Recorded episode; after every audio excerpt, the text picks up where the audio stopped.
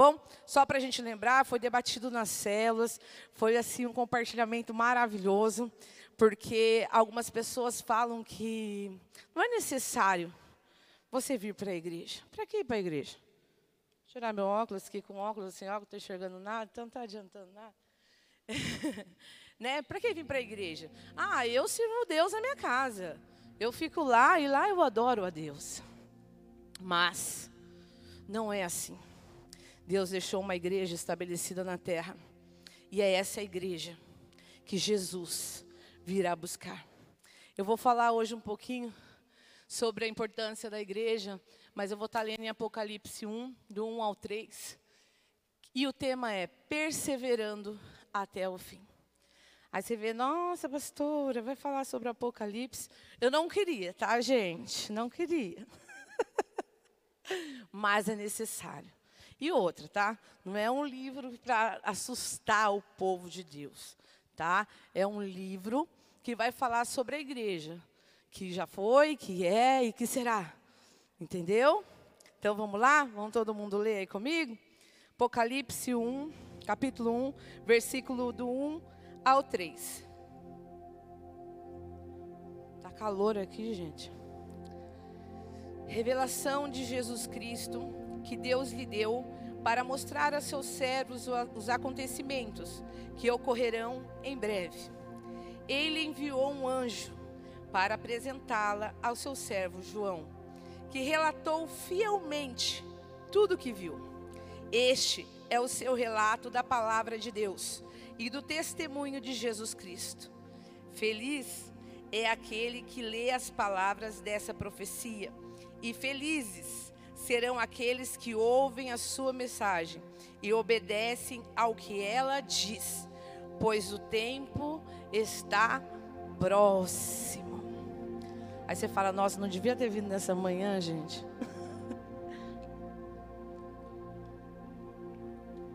Vamos lá. O livro de Apocalipse é um livro que foi revelado. É o livro das revelações, o qual fala sobre a vinda de Cristo sobre a igreja.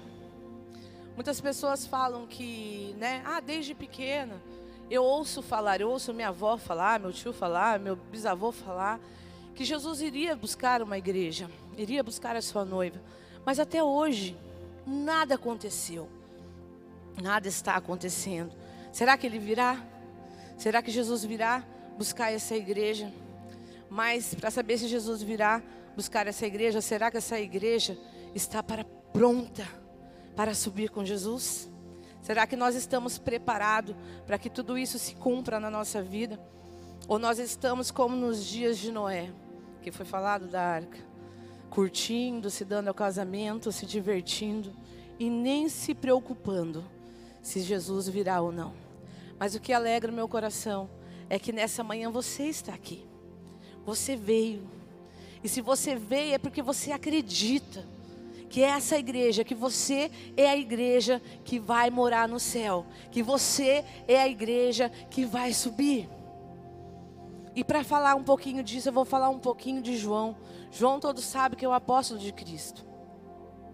E nesse período, aonde é revelado o Apocalipse, João já era um velho. João já tinha 90 anos. Já tinha se passado 60 anos da morte de Cristo todos os discípulos já haviam sido mortos, ou seja, viraram mártires, porque foram mortos pelo nome de Jesus, para que o nome de Jesus fosse glorificado. Todos sabem que a igreja primitiva sofreu uma grande tribulação, uma grande perseguição. Os, o Império Romano, naquela época, exercia um poder enorme e ele tinha prazer em perseguir os filhos de Deus. Ele tinha prazer em sacrificar os homens de Deus. E a palavra diz que quando esse imperador romano, Nero II, descobriu que, Jesus, que João estava vivo ainda, ele falou: Nossa, eu tenho que fazer algo com esse homem que me coloque como Deus eu vou pegar esse apóstolo de Cristo e ele vai ter que se curvar na minha frente, ele vai ter que se dobrar para mim, porque é isso que o diabo tenta fazer na vida da igreja. É isso que o diabo tenta fazer nas nossas vidas. Ele tenta nos fazer prostrar, se prostrar diante das situações. Situações que tiram a nossa paz, situações que confrontam a nossa fé. Quando eu falo confronto a nossa fé, é porque nós já fazemos um idealismo daquilo que queremos viver com Jesus. E quando essas coisas não acontecem, ou não saem como os nossos planos, nós nos frustramos. E aí sim vem esse confronto. Será que Deus está comigo mesmo? Será que Deus está no controle de todas as coisas? Só porque não foi feita a sua vontade. E esse homem, esse imperador romano, como ele tinha prazer de fazer isso, ele manda chamar João. Igual eu falei, João já era velho, tinha 90 anos.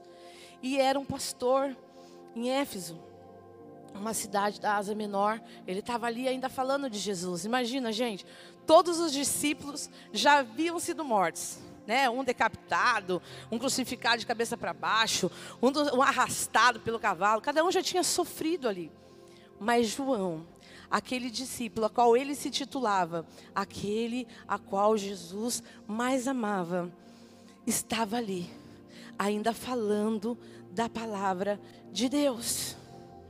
Você vê essa perseverança desse discípulo, você vê a perseverança de João, você vê a, reali a realidade de um evangelho que agora João segue, algo que libertou João. Porque a palavra diz que se verdadeiramente o Filho vos libertar, verdadeiramente sereis livres, serei libertos. João foi liberto. Por isso ele passou a vida dele almejando. Ora vem, Senhor Jesus. Ou seja, eu vou estar aqui, Pai, até que o Senhor venha me buscar, até que eu venha, vá morar com o Senhor.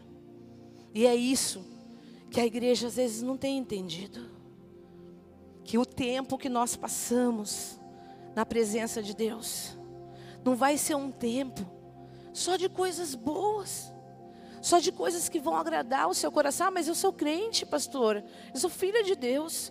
Eu tenho que viver as melhores coisas na presença de Deus. Não, não é isso. O que Jesus morreu para deixar para você como herança é a vida eterna, é a salvação. Ele falou: Olha, no mundo tereis aflições, mas tende bom ânimo, porque eu estarei contigo. Entende? Você leva a presença de Deus, e a presença de Deus vai fazer com que você passe por cima de todas as suas vontades, de todo o seu querer. A presença de Deus. Por isso que a presença do Espírito Santo não pode sair da sua vida. Por isso que todas as vezes aqui nós falamos, seja cheios do Espírito de Deus, o Espírito Consolador, o Espírito que vai cuidar de você todos os dias. Isso é para você que fala assim, nossa, mas eu sou tão sozinha, eu sou tão sozinho, eu não tenho ninguém, eu não tenho pai, eu não tenho mãe, eu não tenho ninguém, ninguém gosta de mim. Deixa eu te falar uma coisa tem um Espírito chamado Espírito Santo, Espírito Consolador, um Espírito de Deus é seu amigo.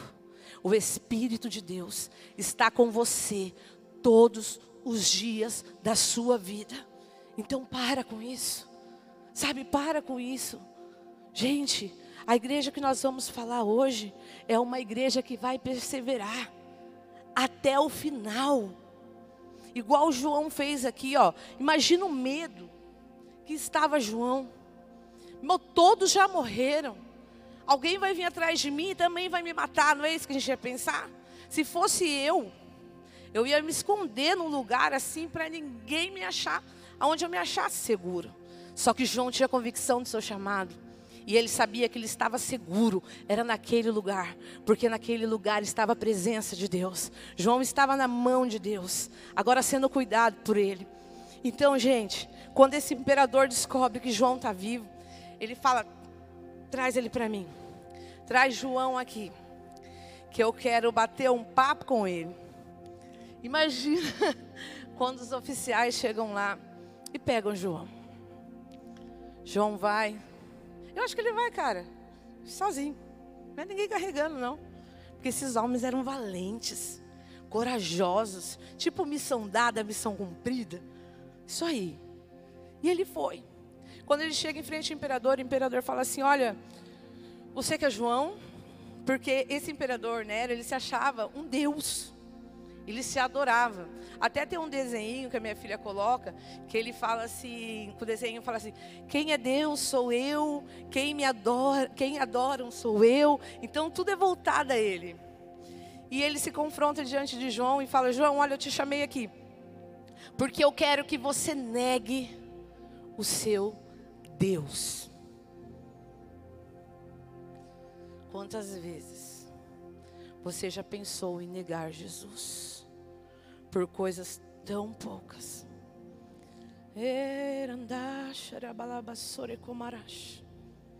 Por coisas tão pequenas. Você já pensou em largar tudo? Porque você achava que Deus não estava com você. Deus te trouxe aqui nessa manhã para falar que não importa os obstáculos que estão sobre a sua vida, importa quem está com você.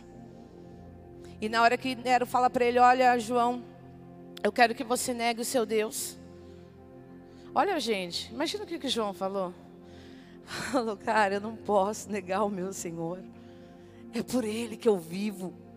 E é por Ele que eu estou aqui. Foi Ele que me deu a vida quando eu estava morto sobre o pecado. Você sabia que todos nós estávamos mortos no pecado? E agora, quando aceitamos Jesus, o nosso espírito, espírito se vive diante de Deus. Jesus Cristo é vida. E João falou: Eu não vou negar o meu Deus.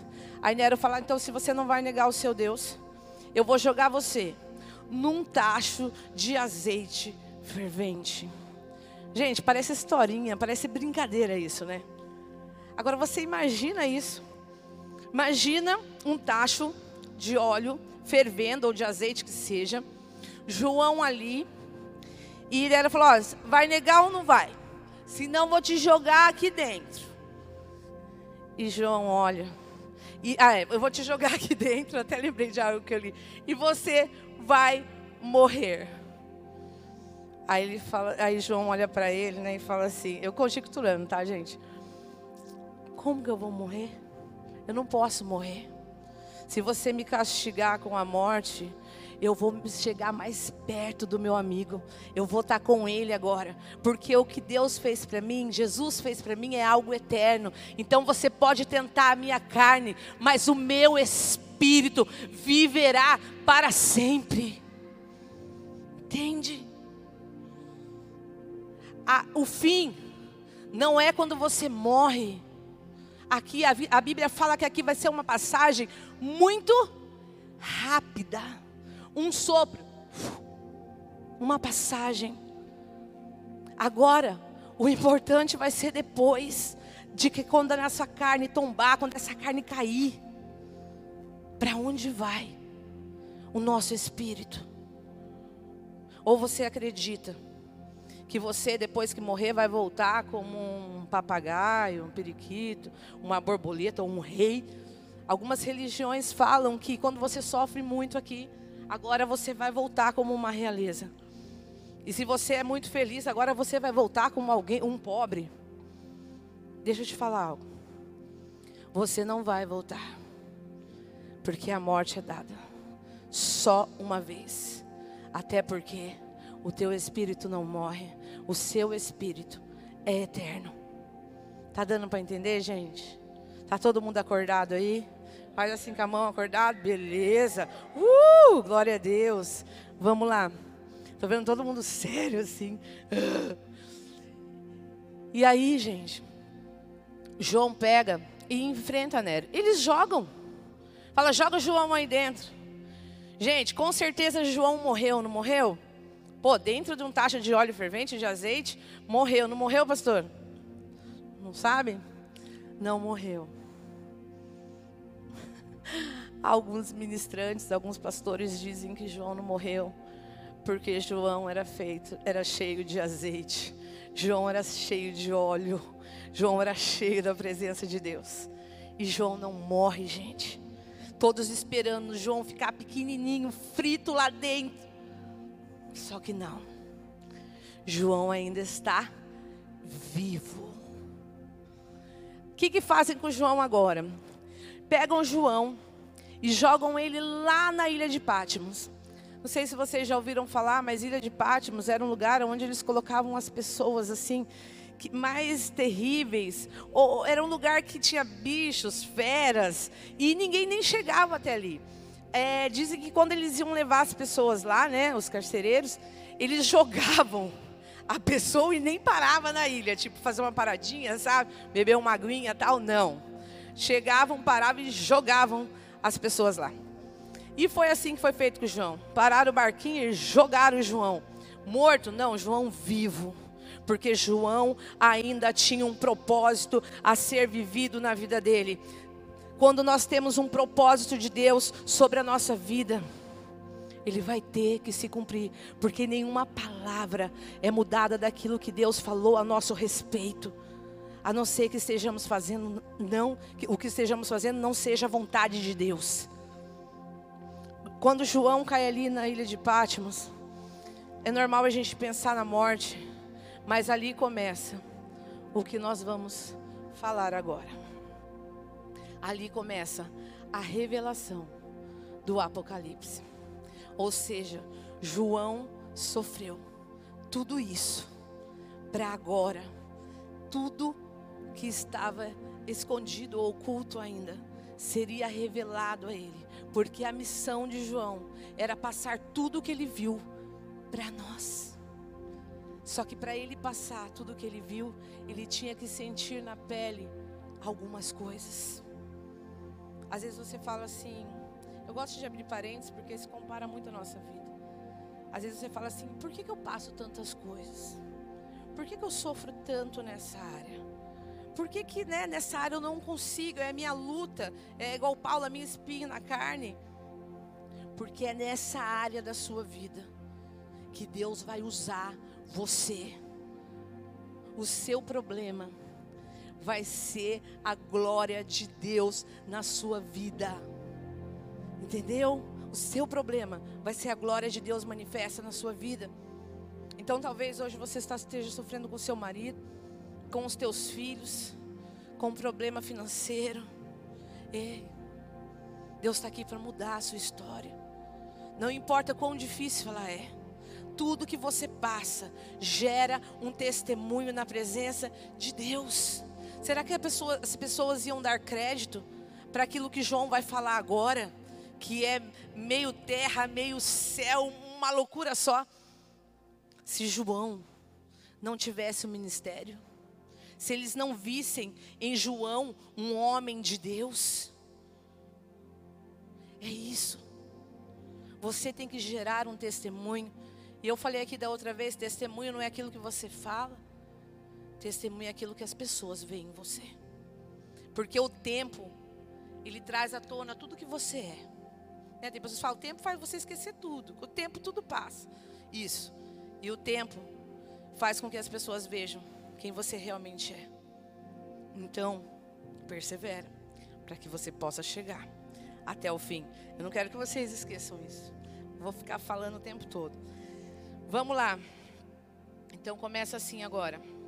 Graça e paz da graça daquele que é, que era e que ainda virá.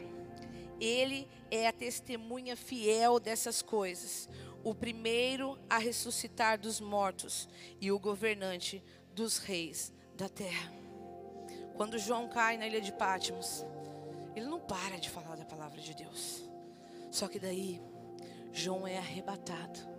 Eu imagino que João estava lá orando, falando com Deus e falava: Nossa, Jesus, quase que eu fui agora morar com o Senhor, hein? Porque essa foi feia. Dessa vez foi feio.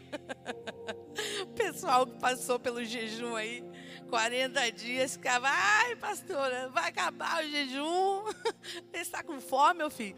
Não, pastor, é que é difícil, né? Eu falei, quem falou que era fácil? Ninguém enganou você, não, cara. Ninguém falou que era fácil, é difícil. mas você consegue, porque você é filho. Entendeu? E foi, e foi isso aí. Eu dei muita risada porque o pessoal começou a falar muito isso. E João ali falava com Deus, falou, não foi fácil passar tudo isso, Jesus. Aí João agora é arrebatado. O teu espírito sai do corpo. Imagina João saindo, eu estou conjecturando, tá, gente? E olhando o corpinho dele lá e sendo levado ao céu. Eu vou ficar lendo, porque eu não vou lembrar de tudo. João aqui, agora, ele se apresenta a nós. Eu, João, e companheiro de vocês no sofrimento, no reino e na perseverança, para a qual Jesus nos chama. Estava exilado na ilha de Pátimos por pregar a palavra de Deus e testemunhar a respeito de Jesus. Quando de repente alguém me chama, vem João, sobe, que eu vou te mostrar as coisas que você deve escrever nesse livro. João, lembra que eu falei que João era muito amado de Jesus? E, e, quer dizer, João amava tanto Jesus que ele achava que ele era o mais amado. Mais ou menos a nossa situação. Você não se acha assim mais amada e mais amado por Jesus? Eu falo, nossa, Jesus me ama tanto, cara. Mas ele me ama tanto, sabe por quê? Porque eu sou apaixonada por Jesus. Jesus é o meu tesouro. Jesus é a coisa mais importante da minha vida. E aqui, João fala assim: olha, já tinha passado, lembra? João era amigo de Jesus, e agora já tinha se passado 60 anos. E as coisas no céu são incorruptíveis, elas são diferentes que as coisas da terra, porque são coisas que o olho do homem nunca viu. E aqui João fala assim: aí ele olha, e ele vê Jesus, e ele fala assim: eu, eu até chorei quando eu estava lendo, porque olha só, gente. A cabeça e os cabelos eram brancos como a lã e a neve, e os teus olhos como chama de fogo. Ele tinha visto Jesus, igual eu e você, como nós estamos nos vendo agora. E agora ele vê um Jesus ressurreto, um Jesus em glória. E ele fala: Olha, o cabelo dele já está branco e os olhos deles são como fogo, como bron eh, os teus pés. Aqui, peraí. Os pés eram como bronze polido, refinado numa fornalha, e a sua voz ressoava como fortes ondas do mar. Quando eu o vi, caí aos seus pés como morto. Porém, colocou ele a mão sobre mim e disse: Não tenha medo, eu sou o primeiro, o último, sou aquele que vive. Estive morto, mas agora vivo para todo sempre, e tenho as chaves da morte e do mundo nas minhas mãos. Olha a apresentação de Jesus para João. Olha, olha que reencontro, gente. Depois de 60 anos, João está vendo tudo aquilo que Jesus falava para ele. Imagina quando caiu, ele falou: Não, é glória mesmo. É Ele mesmo. É o meu Deus, Ele vive. E aí você não quer acreditar nisso. Você não quer acreditar que tem um céu. Você vive aqui como esse céu não existisse. Como esse céu não fosse para você. Você entende? É esse Jesus que foi morto e que ressuscitou, que vão dizer essas palavras que Ele espera por você. É Ele que te chama de noiva do Cordeiro. É Ele que quer o seu amor. É Ele que quer cuidar de você. Só que talvez você pense que não precisa ser cuidado, porque você sempre enfrentou tudo sozinha, né? Você sempre enfrentou tudo sozinho, né? Então você não sabe receber o amor de Deus. Você sabia disso? Tem pessoas que não sabem receber o amor de Deus porque elas acham que não precisam pela vida triste que tiveram. Jesus ele quer te impactar com o amor dele. Por isso que ele vai mostrar a herança que você tem. Por isso que ele fala que você é herdeiro, porque agora você tem um pai.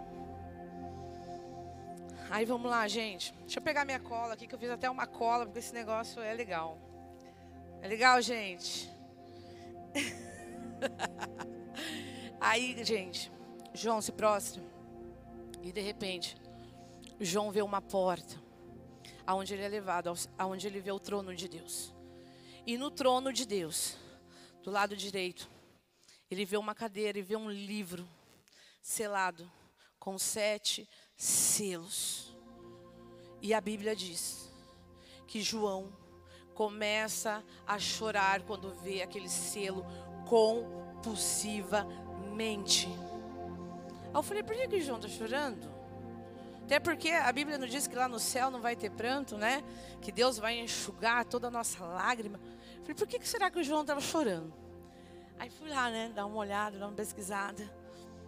A Bíblia diz que João estava chorando porque o anjo, o anjo ou um dos anciões, falavam que quem poderia agora, quem vai poder abrir esses selos?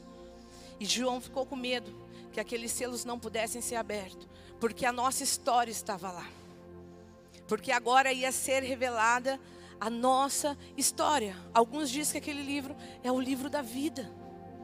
Sabe aquele livro onde você levanta a mão e é anotado seu nominho, que agora você vai morar no céu, e aí Deus deixa um espacinho para anotar o nome de toda a sua família, de toda a sua casa que vai vir atrás de você.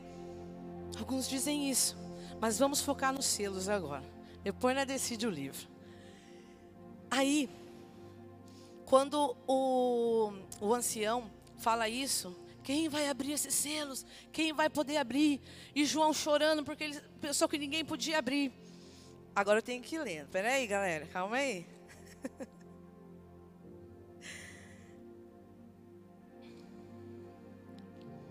Aqui, ó. Comecei a chorar muito, pois ninguém se encontrou digno de abrir aquele livro. Aí, de repente, um dos 24 anciões me disse: Não chore, João. Veja, o, o leão da tribo de Judá, o herdeiro do trono de Davi, conquistou a vitória e ele é digno de abrir os sete selos. Sabe quem ele era? Sabe quem era o leão? Era aquele que morreu como um cordeiro, que se sacrificou por você. Era Jesus. Só que agora ele não era mais leão, a cordeiro Agora ele tinha se transformado em um leão. Agora ele não era mais o servidor. É, ele não mais era um homem carnal. Agora ele era o rei dos reis. Agora ele era acima de toda a autoridade da terra. Agora ele dominava e tinha nas suas mãos todo o poder, inclusive da morte, inclusive do inferno, inclusive da nossa vida, nas suas mãos. E ele podia abrir esse livro porque a Bíblia diz, ou alguns relatos também, que era um testamento deixado para nós, herdeiros de Deus. E só quem deixa testamento é quem? Morre. E Jesus fez isso. Jesus morreu por você. E agora ele começa a abrir esse livro. Deixa eu ver aqui. Tá, vamos lá. Então diz assim: é, enquanto eu observava o cordeiro, abriu dos sete selos do livro. Então vi quando um dos quatro seres vivos dizerem com voz de trovão: Venha. Quando eu olhei, vi um cavalo branco. E onde eu até conversava isso com a pastora, o primeiro selo era um cavalo branco. Mas e daí, pastora? Nossa, que legal, o selo é um cavalo branco. Mas o que, que esse cavalo branco simbolizava? Vamos lá. É, seu cavaleiro carregava um arco e sobre a sua cabeça foi colocada uma coroa e ele saiu batalhando para conquistar vitórias. Algumas, não vou falar de linha teológica, mas só para vocês entenderem rapidinho. Algumas pessoas falam que esse cavalo branco que foi falado aqui é Jesus, agora vindo com seu poderio sobre a igreja. Alguns acreditam que é o Evangelho, agora com todo o seu poder também sobre a igreja. Mas nós acreditamos que esse homem que estava sobre o cavalo branco era o anticristo. O homem que vai vir governar sobre todo o povo. Por quê, pastora? Porque aqui fala que ele estava com um arco e uma coroa. E Jesus não carregava um arco. Jesus carrega o quê? Lá na frente, o que, que Jesus carrega, gente? Carrega uma espada. Jesus carrega uma espada. E eu fui estudar sobre essa coroa que fala que aqui era uma coroazinha. Só de poder. Mas a que coroa que Jesus usava e usa é dos reis dos reis e de Senhor. Aí o que, que acontece, gente? Vocês já viram falar sobre o anticristo, não viram? Todo mundo falando, nossa, vai vir um tempo. Quem será que é o anticristo vai vir um tempo que ele vai vir? É, isso é fato. Era isso que, que Deus, Jesus estava falando com João. Que viria sim um homem para dominar e tentar enganar o povo de Deus. Então, enquanto eu. Peraí, deixa eu ler um versículo aqui para vocês entenderem melhor e para mim eu conseguir entrar no que eu quero.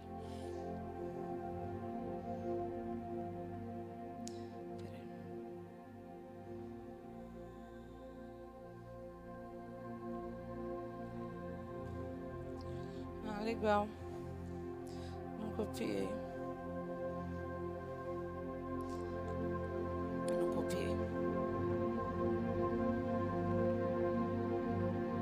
Ah, tá, copiei sim. Ah, garoto.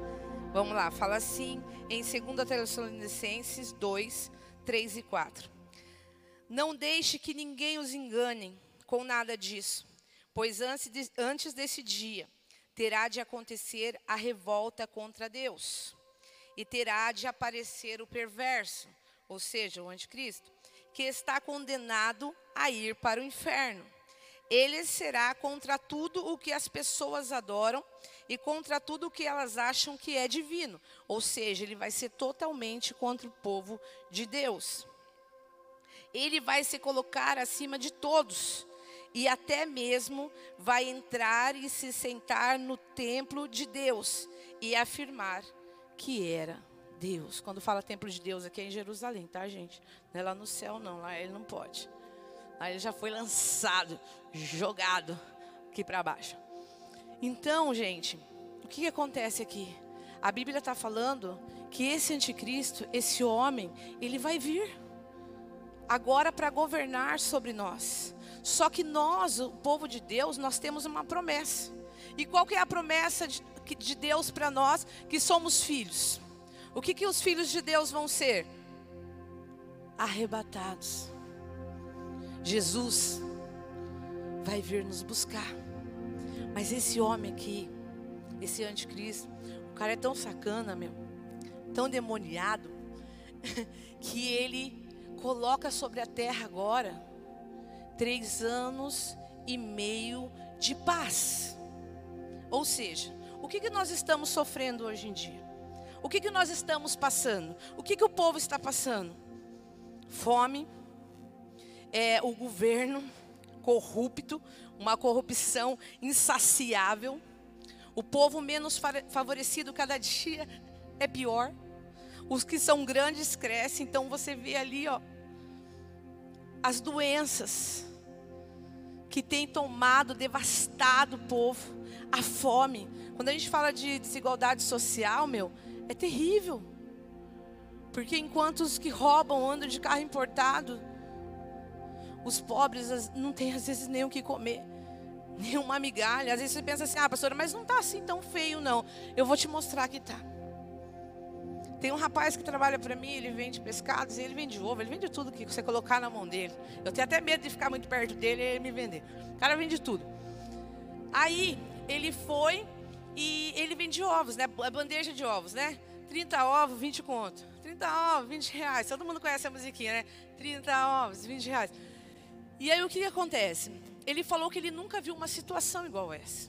Que quando agora ele passa nas ruas, as pessoas vêm com dois, com três reais e fala assim, moço, dá para o senhor dar isso aqui de ovo? Aí ele falou assim: Gi, eu não sei nem fazer a conta. Quando eu olho aquele dinheiro, eu tenho até medo de pegar, porque eu nunca vi isso. O que está acontecendo?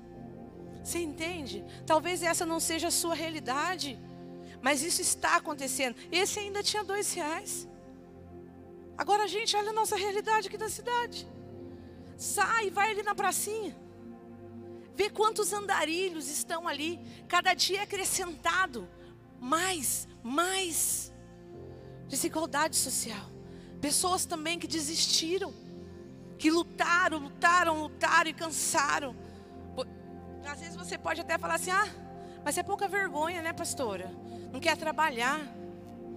Cara, o que falta ali é Deus. O que falta ali é você cheio da presença de Deus para falar da palavra de Deus. Então o mundo já está um caos. Ou você não está vendo? O que aconteceu há dois dias aqui na cidade?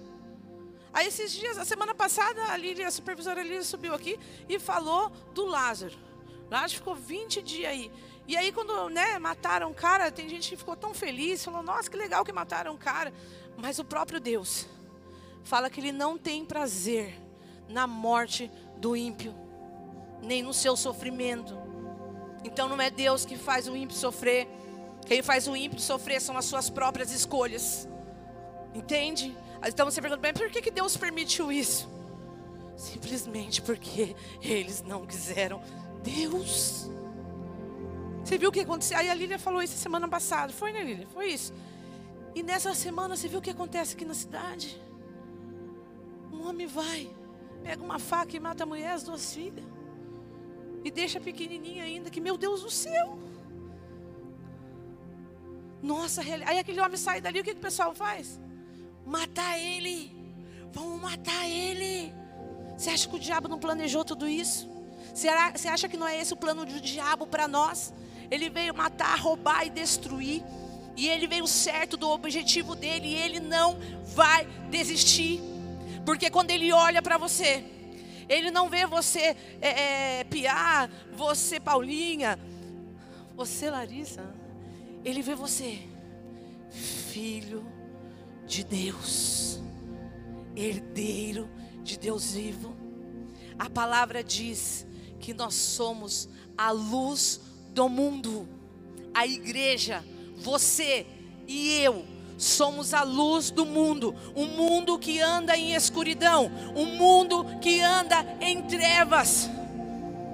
Mas Jesus deixou você para ser luz aqui, para ser a diferença aqui. E deixa eu te falar, não adianta você tentar ficar escondido.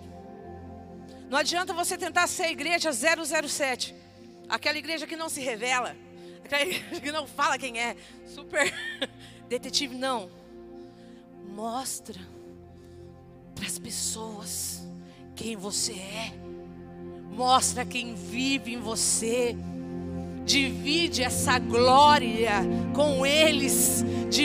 Joga dessa água para a vida deles. Ou até quando nós vamos ver, como igreja de Cristo, pessoas morrendo e não vamos fazer nada, porque estamos presos no nosso próprio egoísmo, ou seja, na nossa vidinha, e não temos tempo de falar da palavra de Deus para ninguém, não temos tempo de dar um abraço.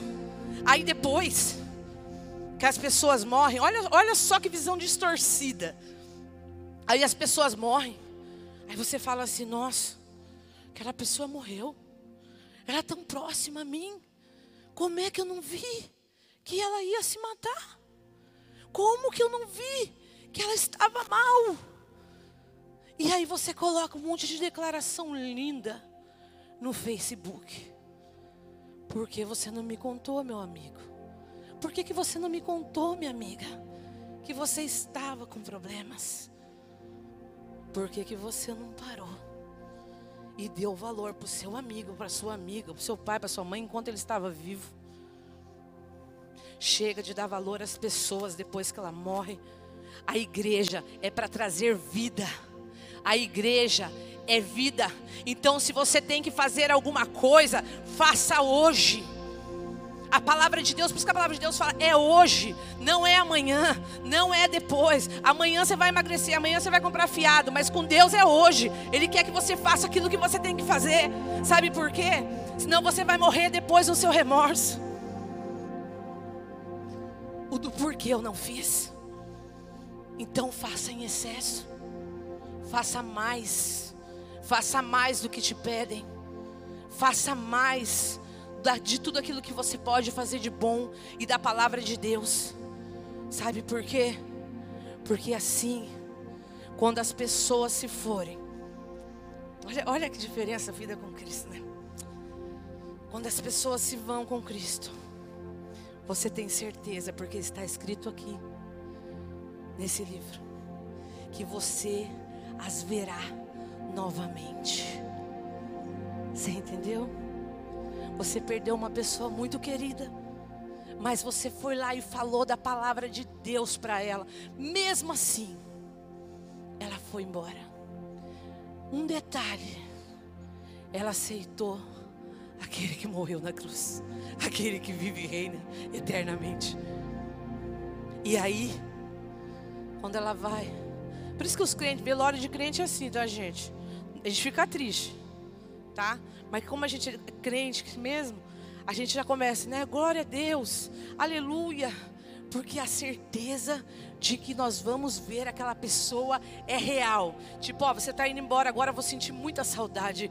Mas nós vamos nos ver. A nossa história não termina aqui. Tem pessoas que falam para mim, pastora, se as pessoas que morrem, o que, que vai adiantar ir para o céu? Se lá no céu as pessoas não vão reconhecer as outras elas não vão lembrar do que elas fizeram. Gente, será que esse céu teria sentido?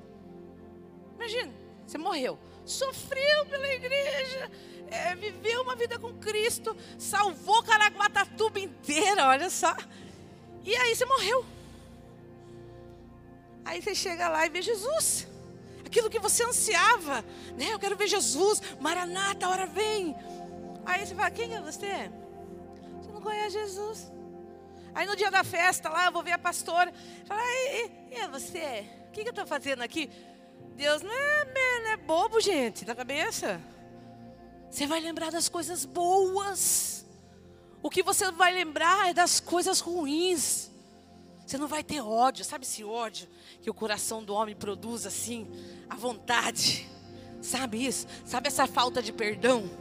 Aquela coisa assim, eu perdoo mas eu não quero ver mais a cara dela. Eu perdoo, mas se ela cruzar o caminho para comigo, capaz de eu socar ela. Não ri que você fala, já falou isso. Que perdão é esse? Sabe? É isso. Sabe aquela vontade que você tem aqui? Eu saí todo todinho do negócio aqui. Mas tá bom, vamos continuar. Tá dando para entender? Tá. É, aquela, aquela vontade que você tem quando você está aqui na igreja. Você fala assim, uh, tô cheio de Deus, oh glória. Não vejo a hora de ver um enfermo para colocar a mão na cabeça dele e ele sair pulando, dando glória a Deus. Sabe aquela fé? Aí beleza. Aí no outro dia você acorda assim, ai meu Deus do céu. Não sei, ai, tô tão sem ânimo. Não sei, não sei se Deus existe mesmo, se é verdade tudo isso que eu estou vivendo. Não com Deus. É, no céu é certeza de todas as coisas. Acabou esse desânimo, sabe? Essa nhaca que fica sobre, sobre a sua vida. Acabou. Então, todas as coisas ruins, as enfermidades. E mais, eu acredito que lá no céu você, tipo assim, Gisele Build, entendeu? Corpinho, tá. Não é, pastor? O pastor vai emagrecer no céu? Não sabe? Ai, meu Deus, mas vai ser transformado em glória? Então, glória é glória, né? Bonitinho? Ai, meu Deus, como eu almejo esse dia. Ô, glória. Você entende? E aqui, quando fala da tribulação, quando fala que o anticristo vai ter três anos e meio, que ele vai começar a reinar e vai enganar o povo. Ele vai mostrar que ele é bom. Então, todas essas. É, não vai ter fome, não vai ter roubo, não vai ter isso, não vai ter aquilo. Imagina a gente vivendo quase num paraíso. Imagina você querendo comprar aquela sandália da Carmen Stephanie e fala: Ah, eu gostei dessa, mas vou levar mais 10 par. Imagina você com o seu Fusquinha, daqui a pouco você fala: Não, quero comprar um Corolla. Vou comprar um Corolla. Você entendeu? Tudo perfeito. Tudo em paz. Aí o que, as pessoas querem? Paz. Mas essa paz vai ser uma falsa paz para enganar os filhos de Deus. Dizem que desse período, desses primeiros três anos e meio, desses sete anos, nós vamos participar, os filhos de Deus, os escolhidos de Deus. Então, nesses três anos e meio, nós vamos estar aqui, porque vai estar tudo na paz. Mas, depois vira o jogo, vai vir três anos e meio de tribulação.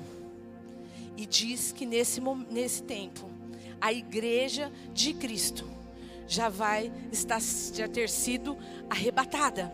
Ou seja, aqueles que morreram em Cristo ressuscitarão primeiro, e depois nós que estamos vivos em Cristo Jesus seremos arrebatados e seremos transformados em glória. Tudo aquilo que era corruptível se transformará em incorruptibilidade. Oh! Entendeu? Viu? Gostou, né, Gé? Entendeu? Sabe essa carne podre? Essa coisa assim, como gordinha, vai ficar aqui, vai, vai ser transformado. E até o que está morto. Pensa que os corpos dos mortos vão ficar aqui? Vai nada, filho. Jesus não vai deixar nem o, o ossinho aqui. Vai ser, vai ressuscitar. Deus vai levar para ele. Porque Deus não deixa nada da gente na mão do diabo. Você lembra da história de Moisés quando fala que cada hora que Moisés queria sair do Egito, o faraó pedia alguma coisa? Aí o que Deus fala para Moisés? Fala para faraó que eu não vou deixar uma unha do meu povo com ele. Ou seja, o diabo não tem poder, a não ser que você dê legalidade de relar em uma unha e nem um fio de cabelo seu. Você entendeu? Vou ler aqui para vocês. Peraí, gente. Estou quase chegando. Já estão cansados, querem dormir. Peraí. Não durmam. Peraí que o meu celular deu chute. É, gente. Peraí.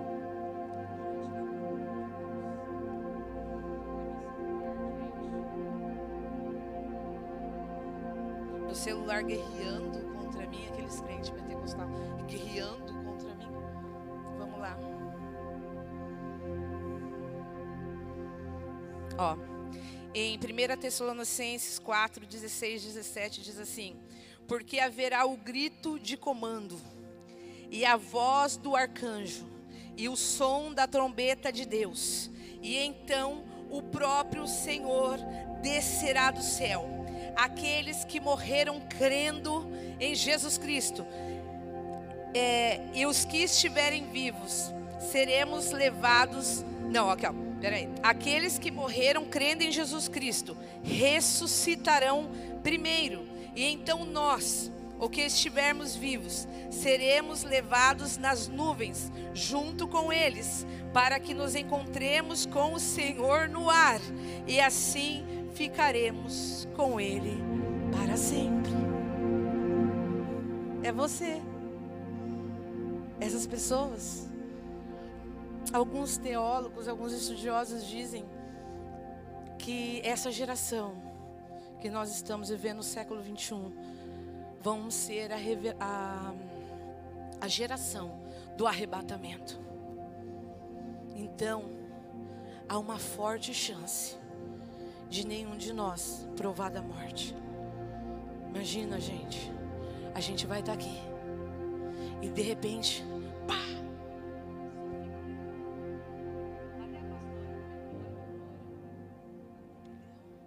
Problema vai ser, cara. Se eu ver vocês sumindo, eu vou ficar aqui, né? Eu vou, cadê a igreja, Jesus? Você entendeu? Você brinca com isso, mas é verdade? Você pode estar aí sentado do seu lado. Então, aqui na frente, as meninas pastora, pastora Márcia, daqui a pouco uma olha assim. Fica uma, eu só vou usar, tá, pastor? Você não vai ficar não, em nome de Jesus, nós vamos junto, viu? É, pastora Nária foi embora, Lília foi embora, Ju foi embora, pastora Márcia fica ali. Aí eu fico aqui, aí você olha para o lado assim e fala: Gente do céu, a igreja foi embora mesmo. Imagina o desespero que vai tomar você, você que sabe da palavra de Deus e não leva isso a sério. Lembra que eu falei? Ele vai vir como nos dias de Noé. Naquele tempo não chovia, mas a chuva veio. Talvez nesse tempo você não acredite nessa revelação, mas esse tempo vai chegar, porque nenhuma palavra desse livro vai deixar de ser cumprida na nossa vida. Você entende? Sabe o que, vai começar daí? Nessa tribulação? O que, vai começar, gente? O que, que todo mundo fala? Gente, o número da besta. Gente, olha, pensa numa pessoa que morria de medo disso que morra ainda, né? Que eu estou acreditando que eu não vou ficar. Que nesse tempo da tribulação, dos próximos seis anos e meio, eu já vou estar no céu, em nome de Jesus. Mas os que ficarem aqui agora vão ter que lutar para ganhar a salvação. Você entende? Agora aquele anticristo que era bonzinho, que estava enganando você, igual o pica-pauzinho, sabe? Ficou anjinho diabinho. Então, aquele bonzinho, agora ele se manifesta. Agora o diabo se revela. Agora ele mostra que ele quer matar você, que ele quer tirar a sua herança. E aí então, ele começa a obrigar o povo de Deus a adorá-lo. Aí ele vai perguntar assim: É isso aí, professor? Tá certo? Tá, né? Arrebentou o colar. É muita emoção, gente. Aí, o. Eu fico brincando, agora fugiu da minha cabeça. aí, é, é, deixa eu voltar, perdi o raciocínio, volta, Gisele. Peraí. Onde Cristo vai vir? Aí vai pôr o número da besta. Beleza, voltei. Vai pôr o número da besta. Aí ele vai sair e vai falar: Olha, Paulinha, se você não negar Jesus, eu vou colocar esse número em você. Uns dizem que é na testa, outros dizem que é na mão. Não interessa o lugar que ele vai colocar. Só sei que ele quer marcar você. E depois que você coloca essa marca, você perde a oportunidade de ser salvo. Você se condena à morte. Aí você fala: Não, pastor, eu só não vou colocar e pronto. Mas diz que só se você tiver essa marca, você vai conseguir comprar. Você vai conseguir mexer na sua conta no banco. Você vai conseguir movimentar o seu dinheiro. Então não tem como você viver aqui e não colocar. Agora, se você decidir morrer por Jesus, aí agora você encontra a vida eterna. Eu quero trazer isso para os dias de hoje aqui na igreja. Hoje, quando nós falamos, vamos morrer para Cristo, gente, é muito mais fácil. Hoje, morrer para Cristo é você deixar de beber, deixar de fumar, deixar de mentir, pedir perdão. Olha a diferença. E agora aqui você vai sofrer perseguições. Continua falando dos cavaleiros e começa a falar em guerras, em peste. Quando fala em morte, fala que Satanás vai vir com seus adeptos. Com, tem pessoas que falam que pessoas que morreram e voltaram para destruir a terra. E você vai fazer o que se você ficar aqui? Deus não está falando isso para colocar medo em você, não. Às vezes você fala, ah, pastor, você está falando isso para ficar com medo? Eu não vou ficar com medo, mas não é para você ter medo mesmo. Porque Deus está avisando você. Não espere o fim do jeito que você está, ou seja, de qualquer jeito. Seja levado por Ele. Seja cuidado por Ele. Dê a sua vida aqui por Ele. Ou você acha que é muito difícil, gente? Não tem como eu falar de igreja se eu não falar de céu. Não tem como eu falar de Jesus se eu não falar de pessoas. Não tem como eu falar de, do Evangelho se eu não falar em amor. Hoje, a dificuldade das pessoas de virem na igreja. Olha, você fala, ô oh, minha querida, né? Vamos lá na igreja comigo. Ó, oh, tem uma palavra de bênção para sua vida. Aí a pessoa fala, eu vou ver. Se der, eu vou. Por quê? Porque as pessoas acham que vão ter todo o tempo do mundo para pensar. Mas não vai ser dessa maneira. Ele vai ver. E quando ele vir, ele vai pegar você do estado que você está, fazendo ou não fazendo, com ele ou sem ele. Então por isso que nós gastamos a nossa vida aqui para falando para você, acredita. Faz algo para Deus. Vira líder. Abre uma célula. Tem, tem uma, sabe, uma o equívoco aí do diabo que fala assim: "Ai, se você naquela igreja todo mundo tem que ser líder". É claro. Porque os homens nasceram para liderar. O homem é a única imagem e semelhança de Deus. Ou você queria que os, os animais dominassem? Animal tem corpo, gente. Olha que coisa linda. Animal tem corpo. Anjo tem espírito. Mas nós somos metade céu e metade terra. Temos corpo e espírito. E espírito vindo de Deus. Uh! Obrigado, Jesus. A honra é sua, meu Deus. A glória é sua, meu Deus. Você entende o que você é agora? Você entende o que você é? Ontem nós fizemos uma reunião aqui maravilhosa dos líderes, onde quatro líderes, quatro pessoas falaram assim: Eu quero abrir a minha cela. Ai, é chato falar isso, mas eu vou falar isso para a gente encerrar. Tem pessoas que falam assim: Poxa, Ser líder é legal, mas eu não quero abrir a minha casa. Eu não quero as pessoas na minha casa. E outro, eles sujam tudo a parede. Eles sujam todo o sofá. Se você não souber lidar com essas pequenas coisas da terra e se embaraçar com elas, você nunca vai ter as maiores e as melhores coisas de Deus. Se você está se preocupando com a sua paredinha suja, saiba que Deus pode mandar a melhor tinta para você pintar. Se você está preocupado com o seu sofá, talvez Deus queira que você troque o seu sofá todo ano e você está se prendendo naquele sofá velho lá da sua casa. Não estou menosprezando a sua casa, não, gente. Estou falando que nós somos herdeiros, nós somos filhos de Deus, nós só cuidamos daquilo que Jesus dá para nós. Se nós temos, não é pelo nosso trabalho. Não pense que é pela força do seu braço. Claro, Deus abençoa aquele que trabalha, aquele que luta. Mas como nós somos filhos, nós só temos aquilo que é dado por Deus para nós. E Ele quer que você use tudo isso da melhor maneira. Quando eu abri a minha casa para Jesus, para fazer a célula, eu acho que eu fui uma das primeiras, é, uma das primeiras casas, né? Nós somos, acho que a Lília, né? Não, a Lília não. Pastora Márcia? Foi das primeiras células, né? Eu, pastora Márcia, pastor Tato. Eu falei, ah, eu quero, eu quero fazer esse negócio de célula. Mas aonde eu vou colocar as pessoas? Porque eu amo as pessoas, mas eu não quero elas dentro da minha casa. Deixa eu te falar. Amor não é de ser falado, não, cara. Amor é de ser vivido. Amor, as pessoas sentem. Você entendeu? Aí você fala, eu amo, mas eu não, não quero.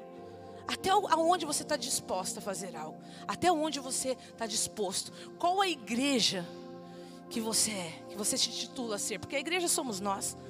Qual a igreja?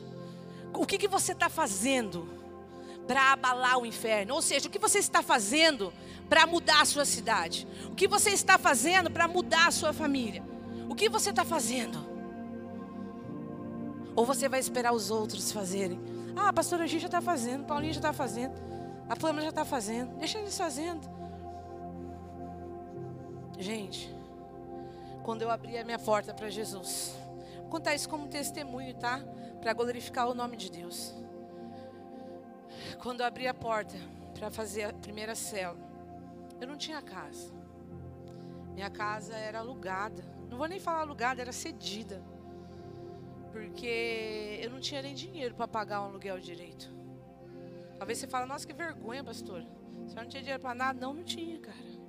Mas eu tinha Deus. E eu tinha uma promessa sobre a minha vida. Eu tinha óleo sobre a minha cabeça. E eu sabia que aquela história ia mudar.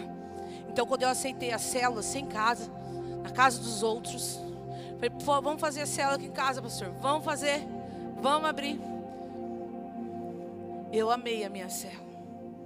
Eu desejei aquelas pessoas dentro da minha casa. Mas sabe o que, que aconteceu? Ninguém foi. Você entendeu? Eu estava naquela luta dentro de mim. Nossa, mas eu vou dar minha casa? É, mesmo que seja alugada, né? A casa é alugada. Mas vai sujar a parede, vai sujar meu pequeno sofá, vai. E aí, quando eu decidi, falei, agora eu sou a líder. E abri a minha porta, não foi ninguém na célula. Eu falei, como é isso? Como que não vem ninguém? Aí fui até a pastor, aí começou a não ir ninguém, não ir ninguém. Eu falei, pastor, tem alguma coisa errada. Fala para mim se eu estou em pecado. Foi um dia, eu estava lá na cela, não tinha ninguém. O pastor e a pastora passaram. E eu falei, meu Deus, mais isso para me sentir vergonha. Não tem ninguém na cela. Pastor e a pastora vieram aqui. Aí eu falei, ô pastora, ô pastor, fala, fala aí. Fala o meu pecado. Aonde eu estou pecando? Aí o pastor olhou para mim, que a pastora, e falou assim: Sabe qual é o problema? É que você é religiosa. Você nunca amou pessoas. Eu já tinha 10 anos de evangelho para 11. E aquilo me confrontou aquele dia. E eu comecei a pensar: será que eu sou mesmo a igreja de Cristo? Será que eu sou aquela igreja primitiva? o qual eles amavam uns aos outros, se doavam uns aos outros. E a minha vontade era responder para eles: Mas quem falou que eu não amo? Hã? Hã? Dá uma brigada, né? Hã? Defendida, não deu. Aquilo travou a minha garganta. Fez uma bola aqui, ó. E demorou para mim conseguir engolir aquilo. A cabeça ficava: Como assim não amo? Estou dando a minha casa. Como assim não amo? Mas aí então eu descobri que eu tinha que ter um amor ágape. O amor de Jesus, que ama sem nada em troca. Sabe por que as pessoas se frustram? Porque fazem o bem, esperando recebê-lo de volta. Honram as pessoas, querendo ser honradas também. Aí, quando não são, se decepcionam.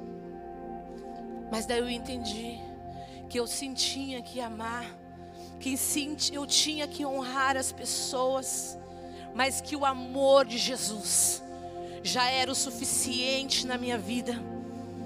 Talvez você fale, ah, mas as pessoas não me amam. Mas não é para as pessoas te amarem, é para você aprender a amar. Você é a igreja, você é a diferença. Entende isso? Vive o melhor de Deus, gente. Depois que eu entendi isso, a minha célula nunca mais parou. Várias pessoas aqui já passaram pela minha célula. Ó, oh, que metido. Várias multiplicações. Vários líderes já saíram. Isso é para a glória de Deus, porque capacidade a gente não tem, mas Ele capacita. E aí, sabe o que aconteceu? Sabe a casinha que eu falei para vocês? Que eu morava? Emprestada ou doada? Hoje ela é minha. Deus me deu aquela casa. E aí me deu a casa do lado também. E aumentou a minha empresa. Colocou meus filhos na presença dele. Me prosperou em finança, mas me prosperou como ser humano. Me prosperou como filha de Deus. Abriu o meu coração. Abriu o meu entendimento para que as coisas desta terra serão passageiras, elas vão se acabar. Aqui, ó, depois do, do arrebatamento da igreja, quando o anticristo força o povo, e agora começa a perseguição sobre o povo. Vão ter várias etapas que a pastora Nália vai ministrar domingo que vem, para a glória de Deus. Só tem uma promessa que ficou para os que são filhos de Deus. Vou ler para vocês, para a gente terminar e para vocês pararem de ouvir a pastora Gi falar nesse domingo. Vamos lá. Ah, não, está na Bíblia, está nesse celular com aqui. Peraí, gente. Quero vocês, porque é muito glória de Deus. Quando a gente fala para vocês, leem a Bíblia, leem a Bíblia. Aí você fala, ai, tô tão desanimado, pastora. Ai, minha cabeça só tem besteira. Ai, minha cabeça só pensa bobeira. Pensa naquele bonitão do Face, naquela bonitona. Porque sua cabeça não está ocupada com o que tem que ser ocupada. O que está ocupando a sua cabeça? Pergunta boa para hein? O que está ocupando a sua mente? Vamos lá. Promessa de Deus, Mateus 24, 13. Mas quem ficar firme até o fim será salvo. Porém, como diz as Escrituras Sagradas, o que o homem nunca viu, nem o ouvido ouviu, e o que jamais pensou que poderia acontecer, foi isso o que Deus preparou para aqueles que o amam. Eu não me envergonho, eu estou lendo vários versículos, tá, gente? Depois, quem quiser, eu passo. Eu não me envergonho do Evangelho, pois ele é poder de Deus para salvar todos os que creem.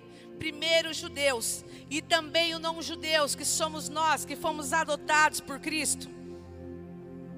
Nós somos seus filhos e por isso recebemos as bênçãos que Ele guarda para o seu povo. E também receberemos com Cristo aquilo que Deus tem guardado para Ele, porque se tornamos parte nos sofrimentos de Cristo, também tornaremos parte em Sua glória. Eu penso que o que sofremos durante toda a nossa vida não pode ser comparado de modo nenhum com a glória que nos será revelada. Ou seja, tudo que você está passando, tudo aquilo que você se titula sofrimento hoje, deixa eu falar, sofrer por Deus, não é porque você escolheu um mau marido, viu? Não é porque você não estudou, porque você teve muitos filhos e você coloca, ai, ah, se eu não tivesse tudo isso. Isso são escolhas, tá? Nós escolhemos e às vezes tomamos atitudes que não foram tomadas pela vontade de Deus. Aí nós sofremos por isso. Eu não estou falando desse sofrimento, tá? Eu estou falando do sofrimento de ministrar, de anunciar o Evangelho, de levar a palavra de Deus, de, sabe, de tomar na cara, das pessoas falarem, eu não quero, e você fala, não, mas ele é bom. Persistir naquilo que você acredita. Quando falarem para você, ah, mas o seu Deus não faz nada por você, esse é o seu Deus para essa sua vida miserável. Você fala, o meu Deus vive e Ele reina, e Ele tem o melhor preparado para mim. Tudo que eu passo aqui vai ser passageiro, e tudo que eu passo, ainda que eu sofresse, sofresse, não vai ser comparado àquilo que Ele tem preparado para mim. Deus tem um céu de glória esperando por nós. Se levanta, vamos orar. Obrigado, Jesus. Obrigado, meu Deus.